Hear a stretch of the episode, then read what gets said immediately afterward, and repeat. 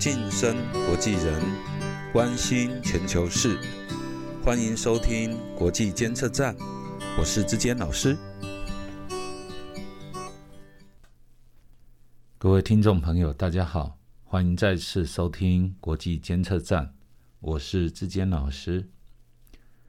上个礼拜呢，第四十七届七大工业国组织的高峰会议，七个世界强权的首脑一起在英国开会。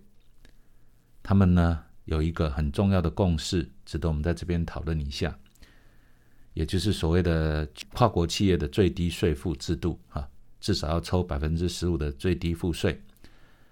这个制度呢获得七大工业国的同意，所以。在未来呢，可能会逐渐形成一个新的法律。我们可以想象哈，未来避免跨国企业的税负不公，甚至逃漏税的问题，可能会逐渐的啊加以解除。这个制度并不是对所有的公司都适用啊，它有两个条件，要符合这两个身份条件，才会被引用到这个新的制度里面啊。第一个就是这样的跨国企业必须涉及两个以上的租税管辖地啊，就不同的两个这种管理权，两个以上啊。那第二个是它的公司的营业额呢，至少要每年要高于这个七亿五千万欧元呢哈。那符合这两个条件的公司不见得很多哈，应该不多，但因为这样而增加的赋税金额可能也不会少。啊，因为这样的公司可能都是非常巨大的公司。那么这个法案呢，大概可能要到二零二二年呢，才会开始进入世界各国的立法程序啊。确实，我们不能够期待对它期待太高啊，因为它不会非常快的就实施。但这总是一个新的开始啊。对于国际上哈，利用跨国之间不同的租税管理制度产生的漏洞啊，而达到这种上下其手的这种黑暗的角落呢，这个法案的推动总算也引入了第一道的曙光啊！哈，那么不晓得各位听众朋友记不记得哈？几年前也有一个非常重大的新闻啊，或者可以说是一个 scandal 啊，一个丑闻，也是有类似的一个值得我们关注的点啊，就是所谓的巴拿马文件。巴拿马文件的主角呢，是一个巴拿马的律师事务所。有一个神秘的人物呢，爆料了大量的文件，有一千多万份。这个文件呢，涉及了就是这一家律师事务所呢，有大量的客户利用了他们在不同的国家注册啊，就是在避税天堂的所在地注册，开设了纸上公司，或者说所谓的空壳公司啊。那就是只有个 email 或只有个联络的账号，这样啊，实质上并没有真实存在过。利用这样的空壳公司，然后帮助了世界各国很多重要的政治或者是经济上的重要人士来做逃漏税或逃避金融监管的事。那德国的《南德日报》呢，受到这样的爆料的文件，因为太大量了，所以他们向国际调查记者同盟。来寻求协助，那这个同盟呢也慨然应允哈，然后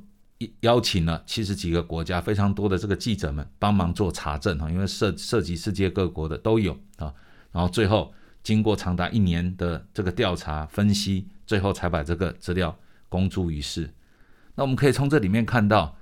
很多重要的世界各国重要的这个政治或经济人物呢，他们涉及了，就是说在这样的一个。法律事务所里面呢，有业务往来，有委托他们来从事一些这种所谓的逃避税负或者是逃避金融监管的这样的工作啊。那么当然不是说做这样的业务本身就一定违法，可是大概可以想象啊，可以推想而知，这样的一个文件背后揭露出来是一个庞大的军权帝国，权力跟金钱之间，然后能够。不受到啊，能够有另外的管道啊，under table，在在这个正常阳光底下的管道，然后能够被啊利用来对某些人、某些特殊的人来服务。因为我们一般的升斗小民是 是没有办法，因为这个服务本身可能收费也是比我们要缴税的金额可能还要多得多。那这样的一个丑闻呢，也提供了我们啊来看待今天这个七大工业国领袖们想要建立这个全球跨国企业最低税负制度的这个用心，就如同刚刚说的，这好像是引入一道阳光，照到了过去跨国之间。跨不同的法律监管体系之间的那些缝隙，那些比较阴暗的角落，那开始有一道阳光可以开始照入啊，来替我们揭露了一些啊过去未受监管的或者不被注意到的这个地方，能够开始在这个阳光底下被看见，好，那也就能够慢慢被压制或减减少。从巴拿马文件这个事件来看，我们可以发现这些。去这家公司申请服务的世界各国的政要、豪门巨贾，不见得都是做违法的事，但是事实上都有在利用跨国企业之间、跨国制度之间的差异，来为自己谋取一些利益。诚实的说，赋税的制度是不是公平，这件事是可以讨论的。我们现在最基本的赋税原则叫做量能科税原则。所谓的量能科税，就是假设一个人收入一万块，另外一个人收入一百万。那么，如果从数字的金额来看，一万块扣一千块，一百万扣一万块，这个一万块比一千块多十倍，所以可能被扣一万块的人觉得说我已经被扣很多了。但如果从比例上来说，一万块扣一千块是扣了。百分之十，可是，一百万收入的扣了一万块，只有扣百分之一。所以，如果从各自负担百分之十的角度，一万块要扣一千块，而一百万呢，应该要扣十万块，这样在比例上他们才公平。这样的制度也是经过经验的累积跟讨论而获得的。也许有人会认为。一个人的财富是他自己累积跟某种机运的一种结果啊。那可是也有人会认为说，一个人的财富累积是因为透过社会整体的帮助、国家的监管、长远的政策、政府的投资种种因素所聚集，最后才能够形成一个个人财富能够快速发展或巨额发展的一个基础。所以，还是应该要对社会有所回馈。这里我们不讨论赋税制度是不是真的已经公平，因为我们可以发现，逃漏税的真正理由应该不是针对赋税制度公不公平的问题。换言之，一个人会去想要逃漏税，并不是因为赋税制度是不是不公平，因为在我们的生活当中，不公平的制度比比皆是。我相信。很多听众朋友跟我有类似的经验。你若仔细去思考，你会发现，我们生活周遭很多事物的规范或游戏规则，其实都不是真正的公平。不公平才是常态。真正能够为个别人考虑最妥善的这种规范制度，真的很少见。所以，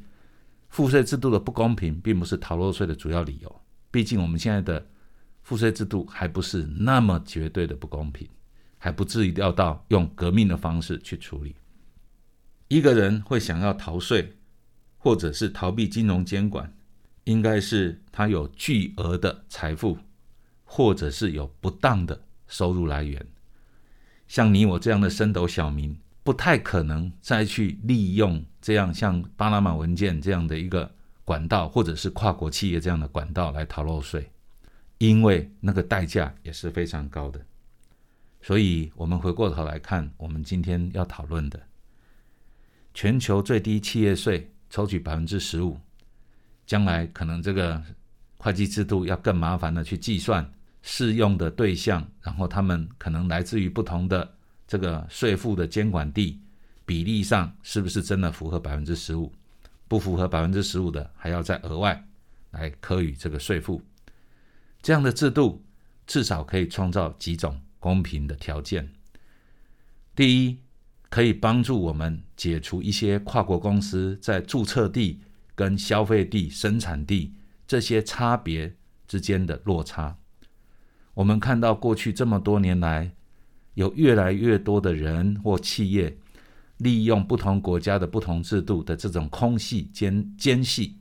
啊，这种阴暗的小角落来遂行个人的这种欲望。虽然全球最低企业税的这种制度的建立，也不见得解决多少问题，但总是刚刚说第一个新的开始，让一道阳光可以照入这个比较暗的角落，我们可以开始去正视这种跨国之间不同制度是不是应该开始整合在一起。对于这种利用不同制度之间的漏洞而遂行个人利益的个别企业利益的这种管道，应该加以约束。不见得能够全部禁绝，但这也不是重点，就是不要太过分了。那其实再往更深一层来想，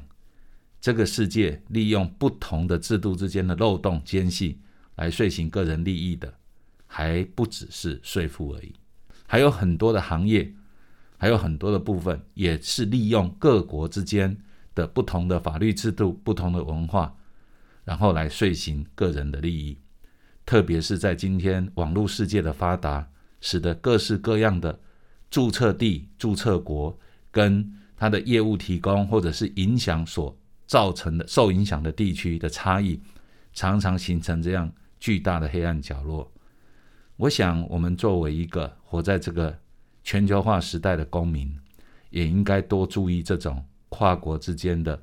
监管问题，让这些制度能够一步一步的到位。对于我们的整体的地球，应该会有比较大的好处。今天的节目就到这里，国际监测站，我们下周见。